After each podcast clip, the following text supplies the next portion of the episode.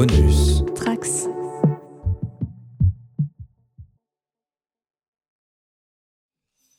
Alors, mon premier souvenir créatif, euh, c'est pas si évident que ça. J'ai eu besoin d'y réfléchir un petit peu avant de donner une réponse. euh, et en fait, je suis. Enfin, d'abord, je me suis beaucoup interrogé, euh, moi-même adulte, pourquoi est-ce que j'avais cette pulsion créatrice?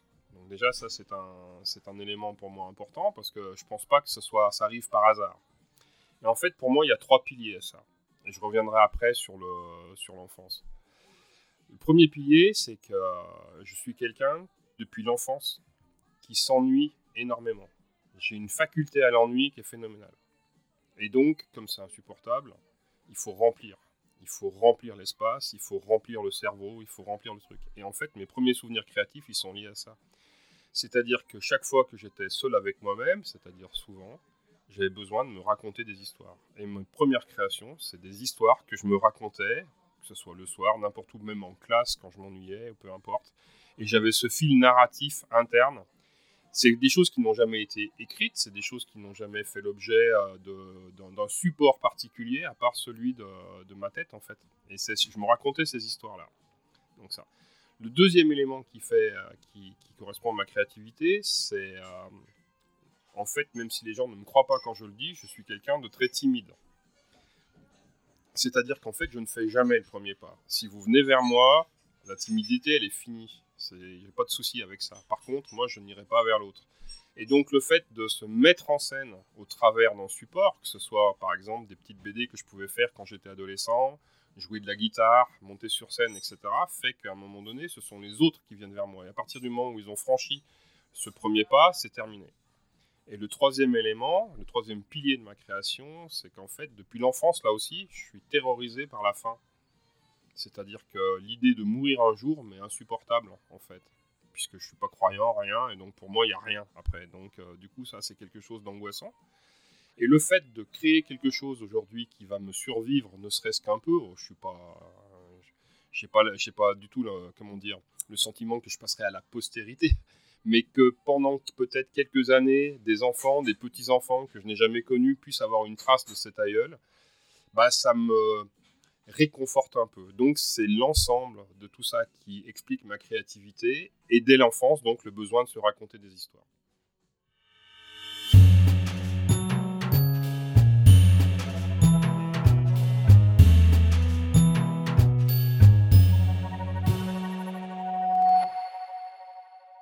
Bienvenue dans Éléments déclencheurs.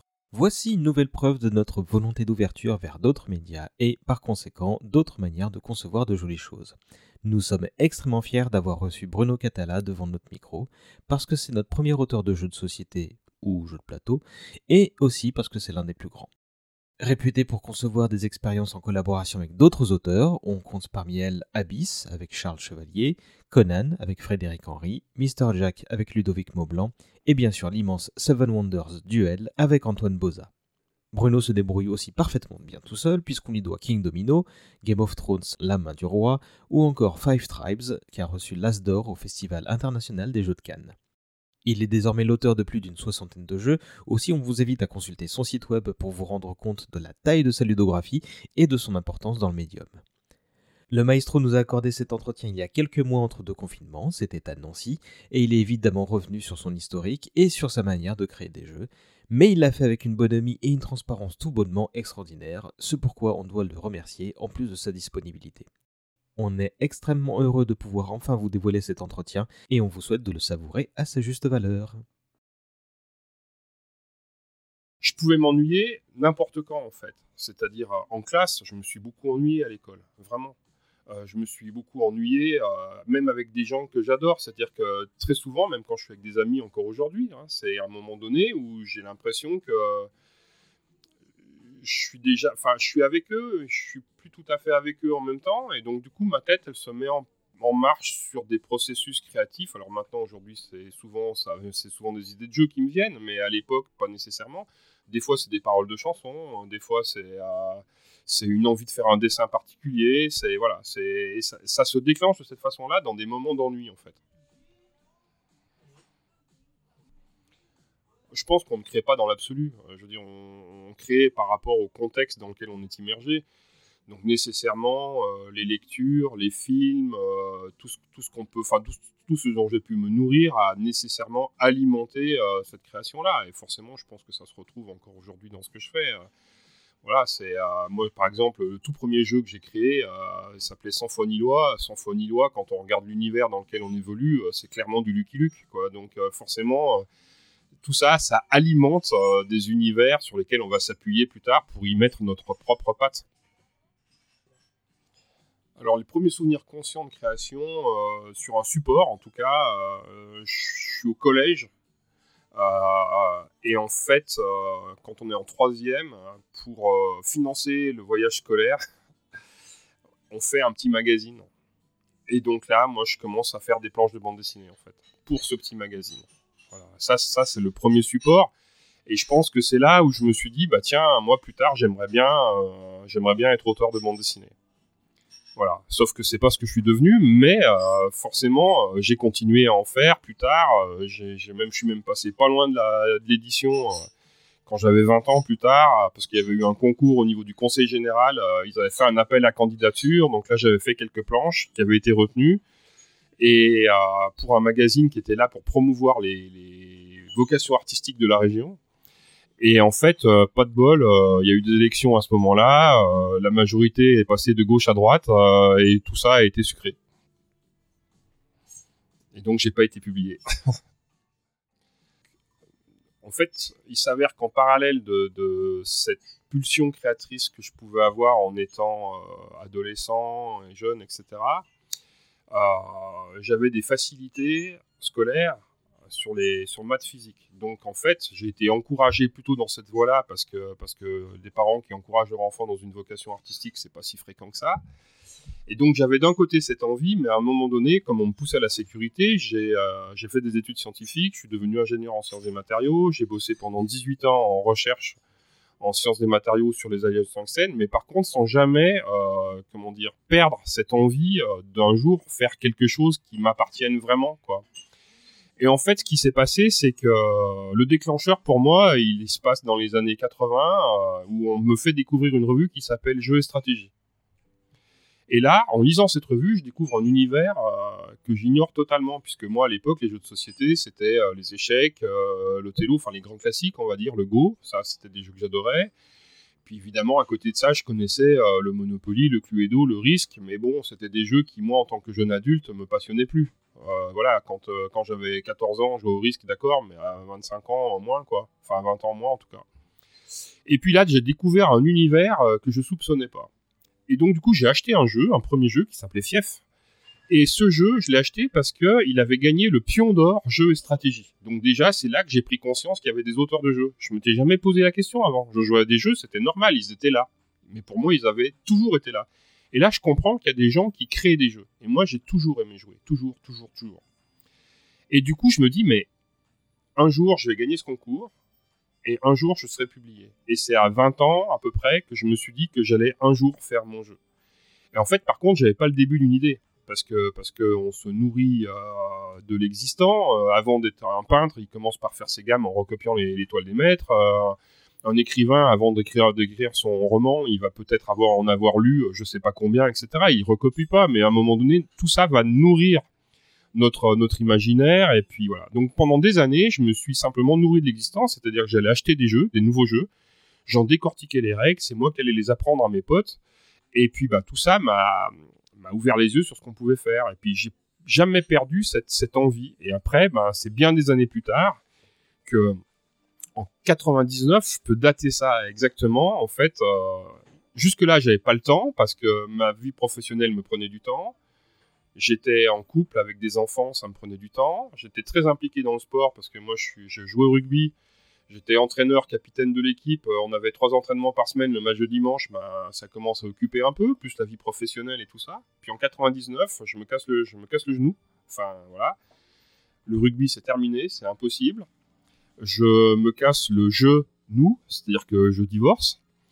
Et donc là, je me retrouve tout seul à la maison. Et en fait, un premier week-end de novembre, donc un week-end de Toussaint, où en fait, c'est pas moi qui ai les enfants, tous mes, tous mes potes, ils sont en famille pour ce week-end-là. Je joue plus au rugby. J'ai rien à faire. Je me retrouve seul face à moi-même. Hop, ennui. Donc ennui égale création. Et donc je me dis, bah, aujourd'hui c'est le moment. Et j'ai travaillé à ce moment-là sur mon tout premier jeu. Et pendant le week-end, j'ai créé ce jeu-là qui était Symphonie Loi. Et il m'a fallu, fallu un week-end pour le faire.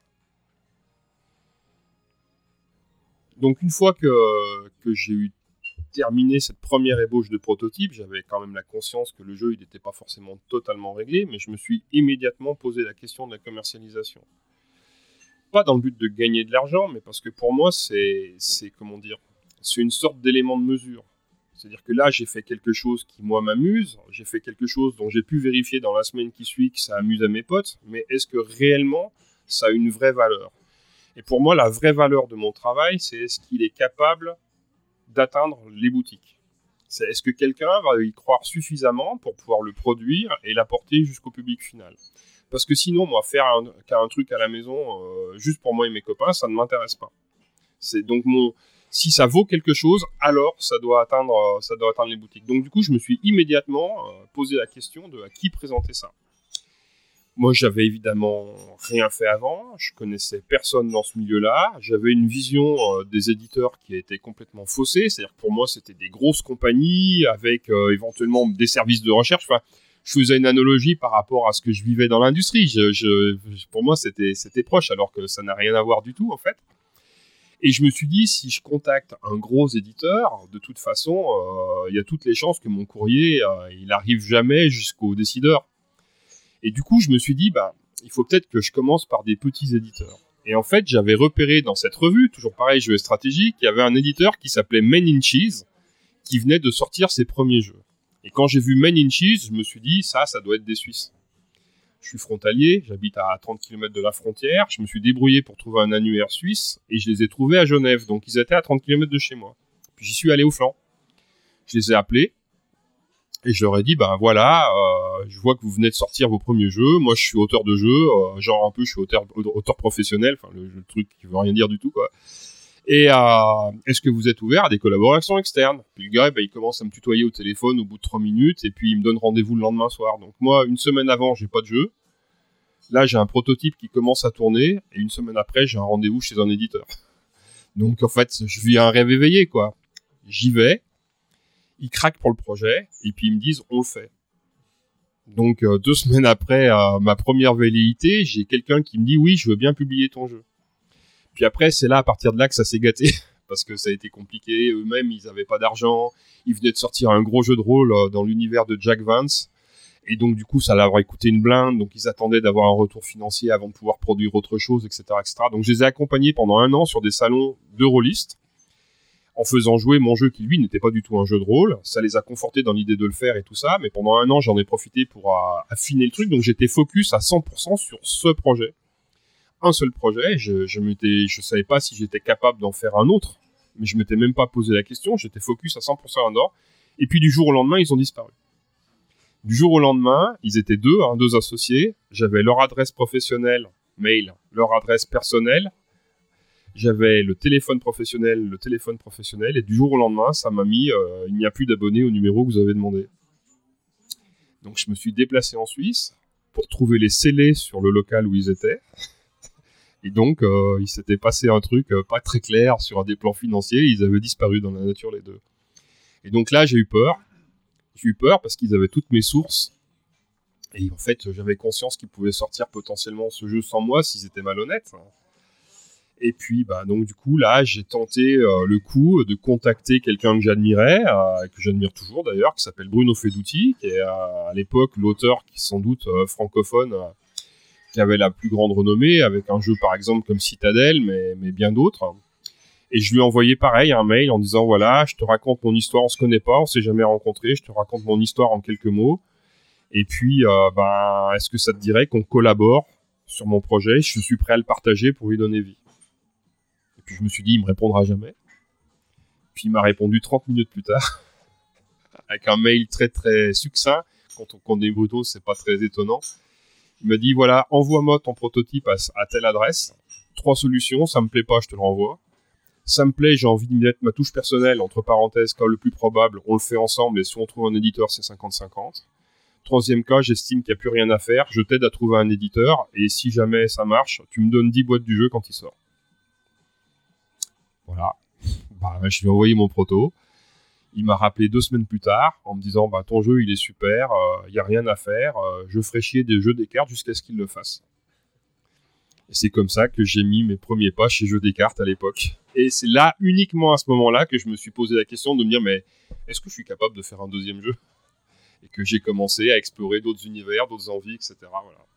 C'est comme ça, c'est comme ça que j'ai mis le pied à l'étrier alors, est-ce que l'audace est un élément clé pour, dans, le monde du jeu? Je ne sais pas, je pense pas, mais je pense que de façon générale, monde du jeu ou pas monde du jeu, on n'a que la chance qu'on se donne. Et donc, euh, être présent, c'est important. Être pressant, euh, ça se joue à un esprit. Euh, être pressant, c'est contre-productif. Donc, réussir à trouver le juste milieu entre j'essaye d'entrouvrir les portes, mais en même temps, je me comporte pas comme quelqu'un qui va faire sauter tous les verrous sans se préoccuper des autres. Euh, évidemment que je pense que dans tous les milieux, il y a quelque chose à trouver qui est de cet ordre-là.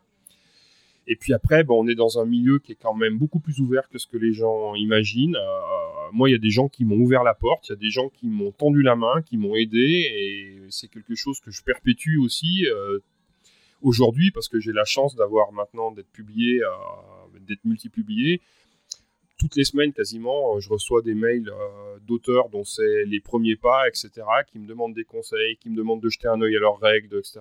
Et je prends toujours, toujours, toujours le temps pour le faire. Toujours. En ce qui concerne la création d'un deuxième jeu, ben, en fait, je vais déjà revenir à la création du premier. La création du premier, en fait, quand je me suis dit je vais faire mon premier jeu, j'avais aucune idée de ce que j'allais faire. Et donc, du coup, j'ai eu besoin de m'appuyer sur un univers fort. Je me suis appuyé sur l'univers du Far West. Pourquoi le Far West? Parce que c'est des souvenirs d'enfance avec mon père. En fait, à la maison, on avait le droit de regarder la télé le mardi soir et le samedi soir parce que le lendemain, il n'y avait pas école. Et c'est tout. Et le mardi soir, c'était souvent la dernière séance euh, avec euh, les, westerns. Et mon, père est un fan absolu de western. Donc j'ai à peu près regardé tout ce qui peut exister en Far West. Et c'est un univers que j'aime bien, renforcé par l'aspect euh, Lucky Luke, etc. au niveau de la bande dessinée, tout ça, ou Blueberry, enfin voilà. Et donc du coup, je me suis, je suis parti de l'univers pour créer quelque chose dans cet univers-là.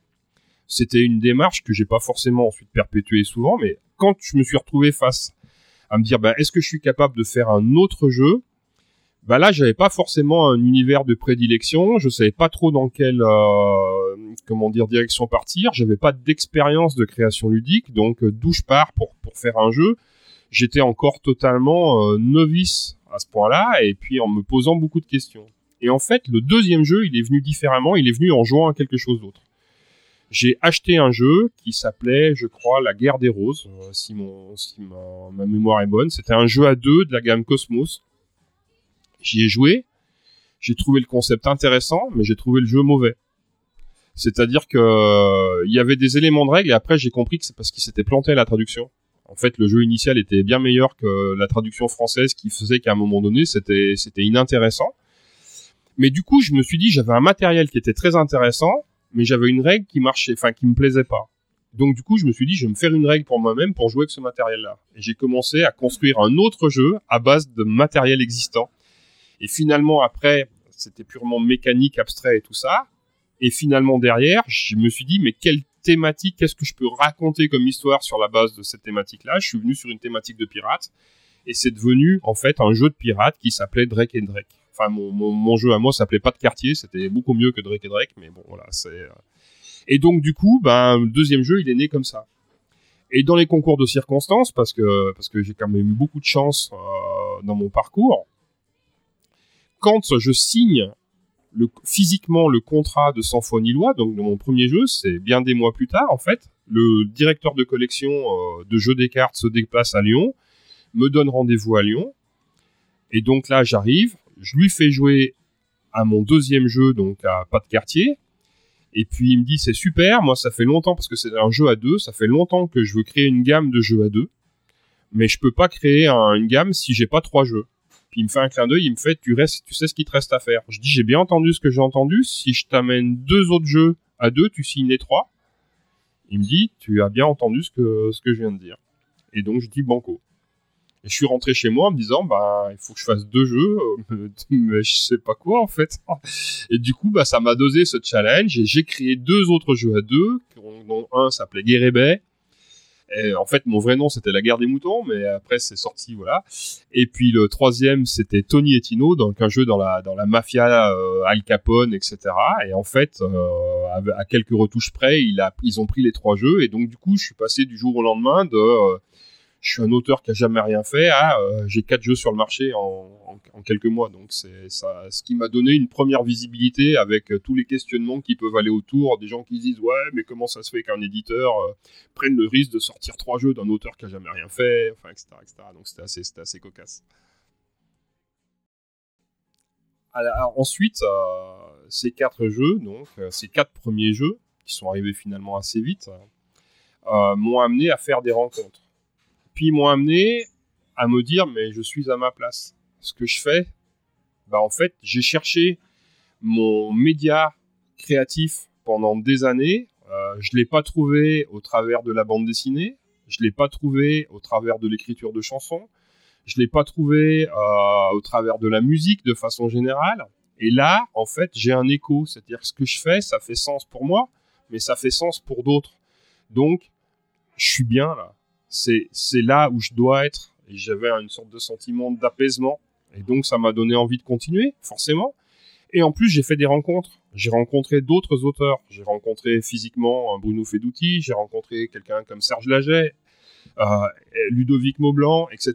Et là, il y a des connexions qui se sont faites. Et c'est là où on commence, où j'alterne une création seule, où je fais mes propres jeux comme j'ai envie de les, faire, et aussi où je fais des jeux en collaboration avec d'autres auteurs.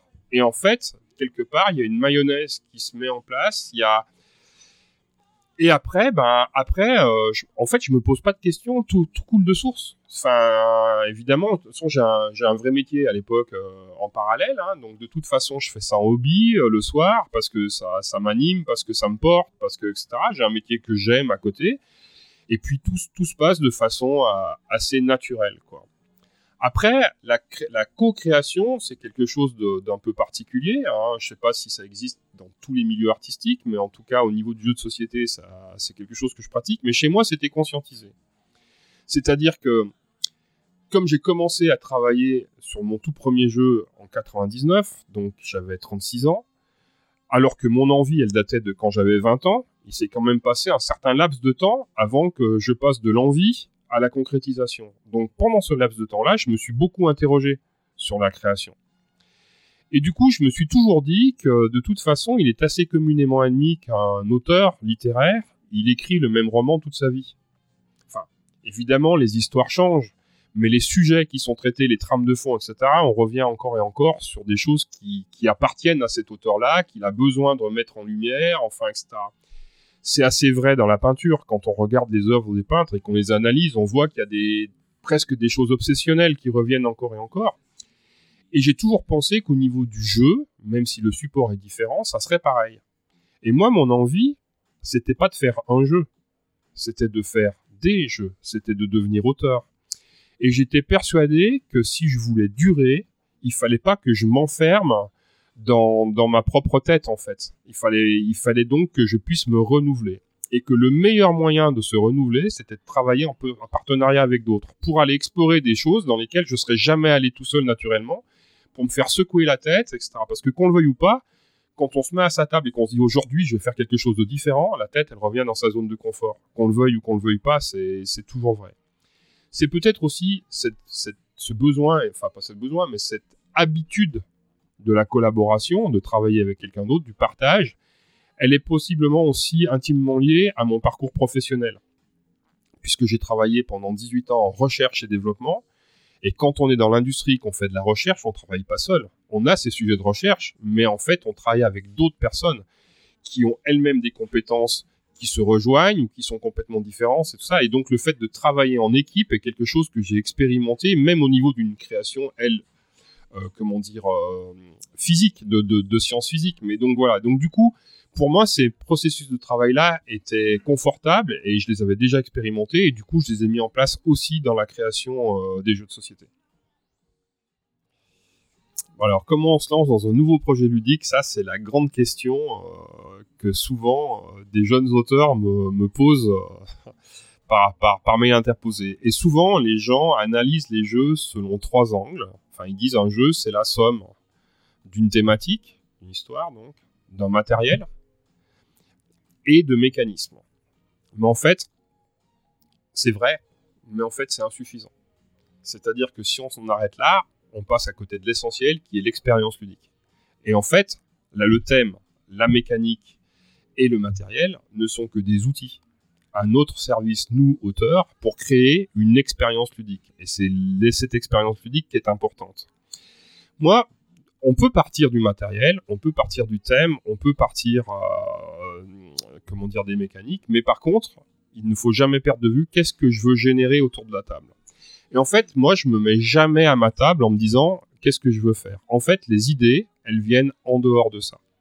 Les idées de base. Mes idées de création, elles viennent quand je fais autre chose qui n'est pas du tout lié au monde du jeu de société. Elles viennent quand je veux faire du vélo.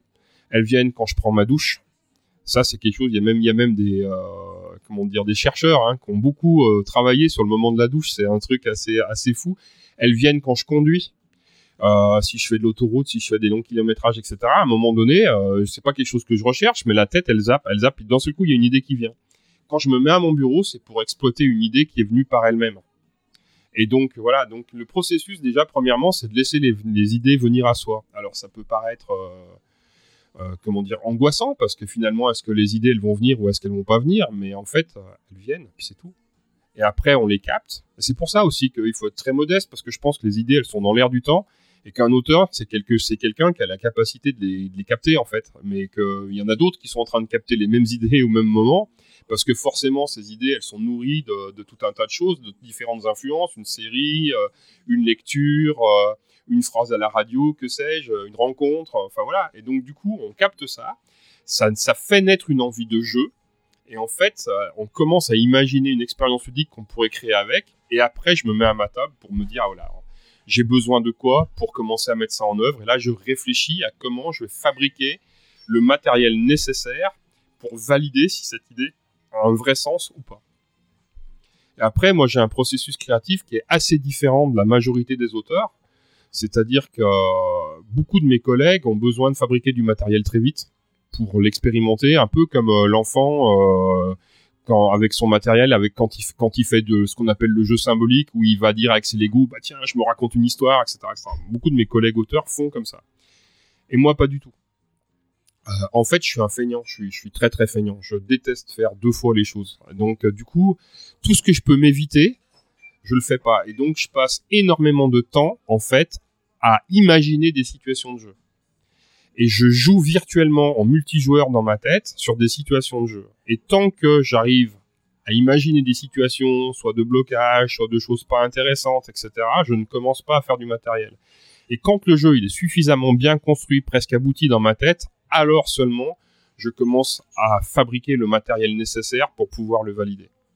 Et ça, c'est quelque chose que j'ai appris aussi dans mon ancien métier. Parce que quand j'étais en recherche sur les alliages de tungstène, il s'avère que toutes les expériences à faire étaient extrêmement coûteuses. Et donc, j'ai appris dans ce métier-là à projeter le plus loin possible en s'appuyant sur les données de la science, en fait, pour projeter les résultats qu'on devrait avoir et à aller explorer que les endroits qui nécessitaient vraiment d'investir de l'argent parce que là on était dans un domaine qu'on connaissait pas. Mais jamais faire des choses pour se rassurer. Oui, il est, très clair que mon expérience professionnelle dans l'industrie euh, a, clairement été le socle euh, de mon expérience ensuite euh, d'auteur. C'est-à-dire qu'en fait, en réalité, aujourd'hui, j'exerce exactement le même mode opératoire. C'est-à-dire que je travaille en recherche. En recherche, c'est quoi? On a une idée, on la valide au travers de plans d'expérience, on obtient des résultats et ensuite, comme je faisais de la recherche appliquée, il fallait rédiger un procédé de fabrication pour que des gens qui n'ont pas votre bagage technique, votre bagage scientifique, soient capables de fabriquer le produit sans que vous soyez là. Un jeu, c'est quoi? J'ai une idée, je valide au travers de tout un processus de test. Ensuite, j'ai un prototype qui est prêt à être industrialisé, mais pour qu'il soit industrialisé, il faut que j'écrive un règle, un règlement, il faut, que j'écrive la règle, une règle qui doit être compréhensible même quand moi je suis pas là pour l'expliquer. Et ben en fait, le mode opératoire, le processus de travail, c'est exactement le même. Le champ d'application n'a rien à voir, mais le, mode opératoire est exactement le même. Et c'est sans doute ce qui m'a permis sur mon premier prototype euh, d'être pertinent auprès d'un éditeur parce qu'en fait le jeu était construit, euh, la règle était construite, enfin tout était assez propre en fait. Donc il y a un moment donné où je me rends compte que ben, la création ludique c'est vraiment mon terrain de jeu, je dirais mon terrain de vie quasiment. Mais euh, j'envisage à aucun moment euh, d'en vivre. C'est-à-dire que pour moi, auteur, c'est pas un métier, c'est un chemin de vie c'est quelque chose que j'ai envie de partager. Et voilà, et, j'aurais continué en parallèle de mon activité professionnelle pendant des années euh, en hobby euh, si j'avais pas eu un accident industriel qui m'a amené à, perdre mon emploi. Donc là, par contre, c'est poser la question de savoir quoi faire derrière. Je me sentais bien que même si j'aimais beaucoup mon, ancien métier, euh, j'avais une problématique, c'est que si je voulais continuer dans cette voie-là, il fallait que je parte et que je parte loin parce que moi j'étais devenu un hyper spécialiste dans un domaine très très pointu. Et en fait, la seule boîte qui travaillait dans ce milieu-là en France, c'était la mienne. Et donc je pouvais intéresser du monde, mais à l'étranger. Ou alors il fallait que j'aille dans un autre secteur pointu de l'industrie, mais plutôt du côté de Toulouse au niveau de l'aéronautique ou dans la région parisienne. Et le problème, c'est que moi j'étais un papa divorcé, avec deux enfants qui étaient encore pas très vieux, et en n'étant pas fâché avec leur mère, c'est-à-dire qu'on vivait dans un périmètre de 2 km et je pouvais voir mes enfants très régulièrement, etc. Donc je me suis dit, il faut que je crée mon activité pour pouvoir rester à proximité de mes enfants. Et du coup, c'est là où je me dis, ben, je vais tenter de transformer cette passion en gagne-pas. Mais voilà, mais ça a vraiment été, euh, comment dire, une conséquence. Ça n'a jamais été une volonté euh, voilà. Donc du coup, je savais aussi parce que je savais ce que gagnait un auteur de jeu, je savais que c'était quasiment impossible à moins d'avoir un succès euh, monstrueux, quoi. Et donc du coup, c'est pour ça que j'ai développé plein d'activités autour du jeu pour pouvoir tout simplement vivre. C'est-à-dire qu'en fait, la moitié de mon temps c'était de la création et l'autre et l'autre moitié de mon temps c'était euh, de l'animation en salon, c'était euh, du travail en boutique, c'est-à-dire que j'étais vendeur dans des boutiques à Genève et puis à Annecy. Merci à eux d'ailleurs de m'avoir offert cette possibilité-là qui moi m'a permis d'avoir au moins un truc un peu fixe chaque chaque mois. Et c'était aussi de la création sur cahier des charges puisque moi je connaissais très bien le milieu de l'industrie, de l'entreprise, et puis du coup je commençais à avoir une petite expérience dans le jeu de société. Et donc je me suis dit qu'il y avait peut-être moyen de, de combiner les deux, c'est-à-dire de faire du jeu support de communication pour des entreprises. Et là, ça me permettait de facturer de façon certaine et non pas d'attendre des royalties, etc. Et c'est la somme de tout ça qui a fait, qui m'a permis d'obtenir les ressources nécessaires pour continuer à alimenter ma création. Après, ben, j'ai des jeux qui, euh, par chance, ont connu un succès un peu plus important, qui m'ont permis petit à petit de me dégager euh, du travail en boutique. Non pas que j'aime pas ça, au contraire, ça m'aura sans doute ouvert les yeux sur, sur bien des choses, en particulier sur les niveaux de difficulté acceptables dans les règles. Et, et voilà. Et donc aujourd'hui, aujourd'hui, bon, les jeux, ça continue d'être ma vie. Je ne fais pas des jeux pour gagner ma vie. Je gagne ma vie parce que je fais des jeux. C'est une conséquence. Et si à un moment donné, les revenus sont un peu inférieurs et ne suffisent plus, eh ben, je referai autre chose en parallèle. Mais ce qui est certain, c'est que de toute façon, je n'arrêterai pas. Euh, par exemple, si tant est que ma tête reste suffisamment alerte, euh, pour moi, la retraite, c'est quelque chose qui n'existera pas. Je vois pas pourquoi j'arrêterais de créer, en fait. Pas parce que j'ai besoin de gagner des sous, mais simplement parce que j'ai besoin de créer. Alors ma créativité, elle, est alimentée par, euh, bah, par tout, ce dont je me nourris, mais évidemment, euh, bien sûr, le cinéma, les séries, euh, mes lectures, le jeu vidéo que je pratique encore à mon, grand âge. voilà, mais par contre, c'est jamais conscientisé. C'est-à-dire que tout ça alimente ma tête, mais à aucun moment je me suis dit ah tiens j'ai vu ça, il faudrait que je fasse ça. C'est ça arrive comme ça. Donc Bien évidemment que tout ce melting pot, c'est d'une façon évidente alimente ma créativité, mais par contre, je sais jamais vraiment euh, comment. C'est euh, pas si conscient que ça en fait. Et puis, je suis content de pas trop le savoir en fait. J'ai pas tout envie de décortiquer parce que j'aime bien qu'il euh, y a encore un petit côté de magie où à un moment donné une idée elle vient et puis et puis on en est étonné et voilà c'est reconnaissant aussi. moi c'est des petits moments magiques qui sont très agréables le moment, le moment le plus agréable, euh, c'est le moment où l'idée arrive et puis qu'on commence à, à fantasmer autour et puis à commencer à la construire et tout ça. Après, après, on rentre dans une phase qui est plus du travail, mais la, mais l'étincelle initiale, c'est quand même le moment le plus excitant. Alors effectivement, maintenant j'ai 20 ans, ouais, c'est vrai, j'ai déjà 20 ans derrière moi, la vache, ça fait peur. Mais non, j'ai en fait, j'ai absolument pas évolué dans ma façon de travailler, mais juste pas. C'est euh, ça, ça reste euh, exactement la, même même mode opératoire en fait. Après, euh, j'ai même pas, euh, comment dire, je gagne pas de temps aujourd'hui. Euh, là où je gagne du temps, c'est sur euh, sur des choses qui sont très techniques comme la recherche d'images. Euh, enfin, je sais beaucoup plus facilement comment chercher des images dont j'ai besoin, etc. J'ai j'ai des fichiers euh, pour faire des cartes qui sont préformatées, etc. Mais voilà, mais c'est pas pour faire certains types de matériel effectivement qui sont déjà préformatés. Donc ça, ça me fait gagner un peu de temps. Mais mon mode opératoire de travail, lui, il est toujours le même. Et puis en fait, ce qui me pousse, c'est vraiment mes envies. C'est-à-dire, je me suis jamais posé la question de savoir qu'est-ce que le marché souhaite, qu'est-ce que les joueurs, de quoi les joueurs ont envie? En fait, j'ai une méthode, j'ai une approche qui est très égoïste en réalité. C'est que je suis mon premier client, je fais des jeux pour moi, je fais uniquement les jeux dont j'ai envie pour moi en tant que joueur parce que je suis joueur, je continue à jouer et souvent, mes jeux, je continue à les jouer longtemps après qu'ils soient réellement publiés. Et donc, à partir de là, euh, je me fais confiance, je fais confiance à mes envies, et j'estime qu'un auteur, c'est quelqu'un, en fin de compte, qui se pose pas la question de savoir où il doit aller, c'est quelqu'un qui trace un chemin, et qui essaye d'emmener les autres sur son chemin. C'est ce que j'essaye modestement de faire. Je trace mon chemin, et au travers de ma communication, des réseaux sociaux, de la présence sur les salons, de la rencontre avec les joueurs, avec les éditeurs, j'essaye d'emmener les, autres avec moi, de les convaincre de me suivre sur ce chemin-là. Donc l'auteur, c'est quelqu'un qui, essaye d'emmener les, autres euh, sur son chemin. Et nous, on a une chance extraordinaire euh, dans le jeu de société, c'est que ça, on peut le mesurer. On peut, enfin du moins, le mesurer, c'est un bien grand mot, mais on peut l'observer en tout cas. C'est-à-dire que euh, on participe à pas mal d'événements ludiques des salons, des rencontres, etc. Et on a des gens qu'on ne connaît pas qui vont s'asseoir autour de la table et on va leur partager ces règles-là, on va les faire jouer. Et effectivement, il y a le moment magique de voir cette étincelle dans le regard des joueurs qui ont passé, qui ont, qui ont vécu une expérience ludique suffisamment forte pour qu'ils aient la banane, pour qu'ils soient contents, pour etc. Donc là, c'est votre travail, entre guillemets, votre création qui a procuré ça et ça ben forcément euh, ça moi ça me remplit. C'est euh, enfin c'est c'est une reconnaissance immédiate et qui fait du bien quoi. Qui donne un sens aussi à, ce que je fais. Alors la, la communauté des joueurs les joueurs de jeux de société euh, c'est une communauté qui a beaucoup bougé sur ces 20 dernières années.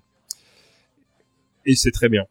C'est-à-dire qu'on est passé d'un loisir qui était sinon exclusivement masculin en tout cas très masculin à quelque chose qui aujourd'hui est beaucoup plus partagé en fait et ça et ça c'est très agréable d'avoir un peu enfin plein de couches de population différentes euh, et puis avoir une mixité euh, beaucoup plus importante aujourd'hui. Ça, ça ça fait partie des choses qui sont qui sont très chouettes. C'est chouette aussi de voir des personnes plus âgées puis des plus jeunes. Enfin maintenant il y a vraiment plein de générations différentes. Et ça ça c'est c'est quelque chose qui est, qui très agréable quoi.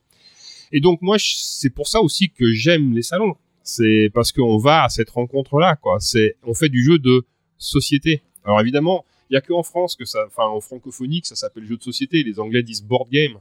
Mais je trouve que ce mot société, il est essentiel. On joue pour être ensemble. On joue pour vivre quelque chose ensemble.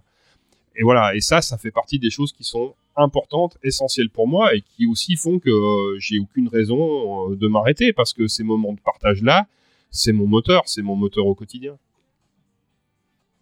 alors, non, non, non, mais c'est vrai qu'aujourd'hui, il peut y avoir une interconnexion entre euh, différents médias, par exemple entre le cinéma, les jeux, euh, etc., ou la musique, mais euh, en particulier, on voit de plus en plus de licences qui sont, enfin, qui sont l'objet de jeux de société. Moi, j'ai eu l'occasion d'ailleurs de faire un jeu dans l'univers de Game of Thrones.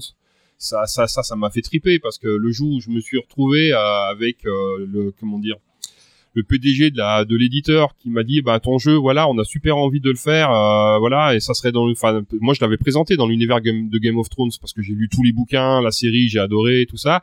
Et puis qui me dit bah en fait euh, euh, là les illustrations que t'as que t'as trouvées elles seraient super j'appelle George Martin pour savoir si ça lui plairait je me suis dit mais je suis à une personne de George Martin c'était trop fort quoi donc là ça ça ça ça m'a plu J'aimerais aussi avoir d'autres opportunités. C'est clair que moi, je suis depuis l'enfance. Enfin, moi, j'ai découvert Star Wars. Euh, hein, je suis de 63, donc euh, en 77, euh, j'avais 14 ans. Hein, donc voilà, donc je suis. J'ai vécu tout l'univers Star Wars. Si j'avais l'opportunité un jour de faire un jeu dans cet univers-là, j'adorerais. Mais mieux que ça, j'aimerais faire un jeu sur dans l'univers de Dune. Dune, ça me parlerait, ça me parlerait vraiment, quoi. Voilà. Donc oui, j'ai plein, j'ai plein d'envie de ce genre-là. Puis voire même voire même des séries. Par exemple, euh, très récemment sur Canal, j'ai vu, j'ai découvert une série qui s'appelait L'effondrement, et je suis persuadé qu'il y a quelque chose à faire avec ça, quelque chose qui serait pas forcément euh, fun à jouer, hein, parce que la série, elle est loin d'être fun. Hein. mais par contre, je pense qu'il y y a des choses, oui, il y a, plein de choses à faire, certainement. Après, le problème des licences, souvent, euh, bah, c'est le coût parce que voilà, il faut vraiment que ça justifie euh, le coût qui est demandé. Quoi. Les licences Disney, c'est compliqué, enfin bon, que ça. Mais pourquoi pas? Pourquoi pas s'appuyer sur des choses comme ça? Enfin, des envies, de toute façon, j'en ai plein, donc ça, ça j'ai pas de souci avec ça. Est-ce que j'ai des regrets dans ce métier? Non, j'ai pas, pas tellement de regrets. De toute façon, je suis pas quelqu'un qui a des regrets de façon générale. Euh, je préfère avoir des remords, mais euh, c'est plus agréable. Non, je préfère faire. Après, des regrets, j'en ai dans le sens qu'il y a des jeux qui n'ont pas rencontré le public tel que je l'aurais souhaité.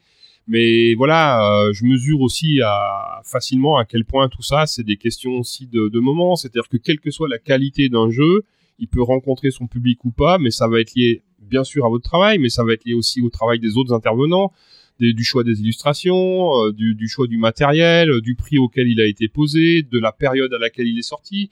Et même mes plus gros succès d'aujourd'hui, je sais très bien que s'ils étaient sortis un an avant ou un an après, on n'aurait pas fait le même succès. Donc en fait, les circonstances du moment sont quelque chose qui a un poids très fort sur la façon dont les jeux vont pouvoir vivre. Oui, j'ai toujours des regrets que certains jeux n'aient pas rencontré euh, le public tel que j'aurais pu le vouloir. Après, rien n'est figé dans le marbre. Et la chance qu'on a aussi, c'est que rien n'empêche de retravailler un projet qui nous tient à cœur pour lui redonner une seconde vie euh, 10 ans, 15 ans, 20 ans plus tard si on y croit vraiment. Et ça, c'est des choses que j'ai déjà faites et que je ferai probablement encore. Par exemple, bah, Symphonie Loi, qui est, qui est vraiment euh, le tout premier jeu, donc qui tient une place à part dans, dans, dans mon histoire. C'est clairement un jeu euh, sur lequel euh, je souhaite un jour lui redonner une seconde chance. Et là, peut-être même en collaboration avec un nouvel auteur qui s'appellerait Maël Catala et qui serait mon fils, par exemple. ça, c'est un projet dont on a très envie, lui et moi, et je pense que ça va se faire. En tout cas, au niveau de la création, après, encore faudra-t-il trouver un éditeur. Alors, est-ce que je pourrais être éditeur? Alors, en fait, euh, ce qui est très rigolo, c'est que pour collecter mes droits d'auteur, donc j'ai été amené à monter il y a maintenant 15 ans de ça, euh, une société, une société qui s'appelle Entrejeux. Donc, euh, à l'époque, je savais encore pas trop vers où j'allais aller. C'était Entrejeux parce que c'était aussi le jeu au service de l'entreprise, donc ce qui me permettait d'offrir ces prestations aux entreprises. Et ma société, il y a 15 ans, je l'ai formatée de sorte qu'elle puisse éditer, distribuer, vendre. Donc, je suis déjà structuré pour pouvoir le faire. Je me suis déjà posé la question d'éditer moi-même les jeux. Après, je pense que je sais le faire parce que c'est des fonctions que j'ai déjà que exercées euh, pour le compte euh, de certains éditeurs en tant que chef de projet et tout ça parce que j'avais besoin de, gagner ma vie en parallèle de mon activité créatrice. Je sais le faire, c'est pas ce que je préfère faire. Là à nouveau, je vais refaire le parallèle par rapport à mon ancien métier. J'ai travaillé beaucoup en recherche et développement et pour les besoins d'entreprise, pendant deux ans, je suis passé en production. Je l'ai fait, je l'ai bien fait. Dès que j'ai pu revenir à la création, à la recherche, je suis reparti en recherche bah là c'est pareil. Produire, enfin éditer, je sais le faire. C'est pas ce que je préfère faire. Je préfère inventer, je préfère créer, être à l'origine des projets. Je pense que de toute façon, on peut pas être compétent dans tous les domaines. Et je préfère tenter de travailler là où j'ai l'impression que j'ai le plus à apporter et m'appuyer sur des gens qui ont une plus grande compétence que moi dans d'autres métiers. Et donc, je pense que c'est là où on a la meilleure chance d'apporter euh, le projet euh, le plus abouti à la fin. Après, je ne me l'interdis pas. Si un jour j'ai un projet qui me tient tellement à cœur que je trouve personne pour le porter, je m'interdis pas de le faire moi-même. Mais si je trouve quelqu'un, je préfère là aussi le partager avec quelqu'un d'autre. Alors au niveau du futur, euh, bah, de toute façon, je suis multi-projet, hein, donc actuellement, je travaille en parallèle sur une quinzaine de projets différents. Ouais, c'est toujours ça. J'ai toujours, j'ai toujours en parallèle entre aller entre 10 et 15 projets euh, qui sont à différents stades d'évolution, parce qu'il y a ceux sur lesquels je travaille encore et qui sont sur le point de sortir. Il y a ceux qui sont en recherche d'éditeurs, parce que ça, ça me demande du travail. Il y a ceux qui sont en cours de réalisation chez l'éditeur, mais j'accompagne le processus éditorial, donc ça me prend du temps. Puis il y a ceux qui sont au stade de l'étincelle initiale ou du test de prototype et tout ça. Donc tout ça fait qu'il y a toujours une quinzaine de prototypes, donc en parallèle. Donc en fait, euh, ça m'évite de me poser trop la question euh, du futur à, long terme. Après, ce que j'aimerais faire, euh, moi, je désespère pas un jour d'avoir l'opportunité de travailler sur une bande dessinée pour de vrai, parce que, parce que ça, c'était mon envie de quand j'avais 14 ans, et c'était mon envie de quand j'avais 20 ans, et c'est toujours mon envie aujourd'hui. Un jour, travailler sur un... Alors, moi, je serais pas en tant qu'illustrateur, hein, ça, cette, cette ambition-là, euh, elle est complètement abandonnée, hein, mais par contre, euh, au niveau de la scénarisation, oui, je pense que je pourrais avoir des choses à raconter. Alors après, je me suis jamais donné non plus ces dernières années euh, le temps et l'énergie nécessaires pour tenter cette aventure-là. Après, euh, qui sait, un jour une rencontre.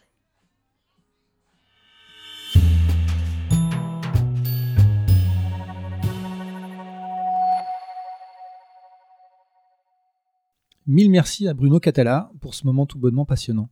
César et moi, on a réellement eu le sentiment d'avoir assisté à une petite masterclass sur les bords du lac d'Annecy et on est très heureux de l'avoir partagé avec vous. Comme d'habitude, on espère que vous avez apprécié l'écoute de cet épisode, et si c'est le cas, n'hésitez pas à le faire savoir sur les réseaux sociaux. On se retrouve très prochainement pour un nouveau numéro d'éléments déclencheurs, cette fois-ci avec l'illustrateur de renommée mondiale Marc Simonetti. A très vite